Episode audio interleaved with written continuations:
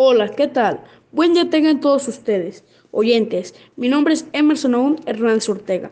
Soy estudiante de la secundaria en Atután el Colalto.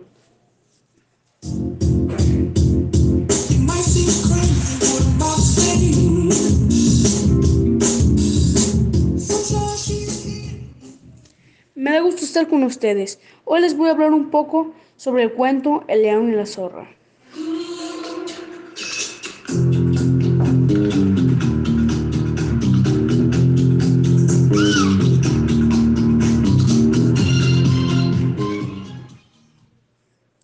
El león y la zorra.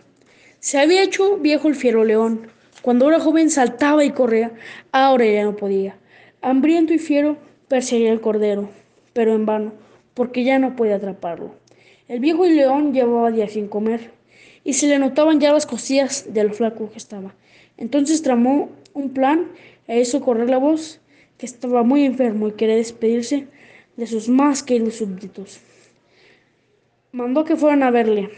Algunos acudieron al instante y como su hambre era voraz, el primer visitante entró a verle, pero ya no salió. Así uno tras otro fueron a ver al ilustre enfermo.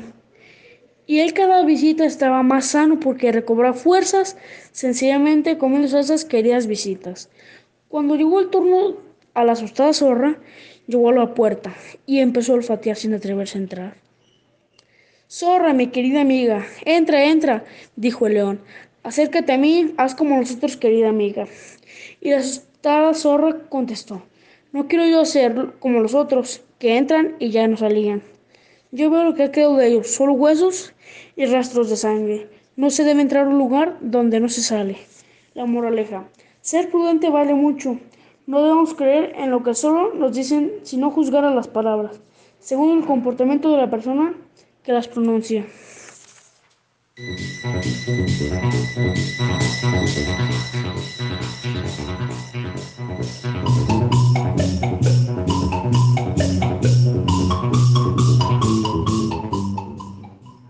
Fue un gusto estar con ustedes.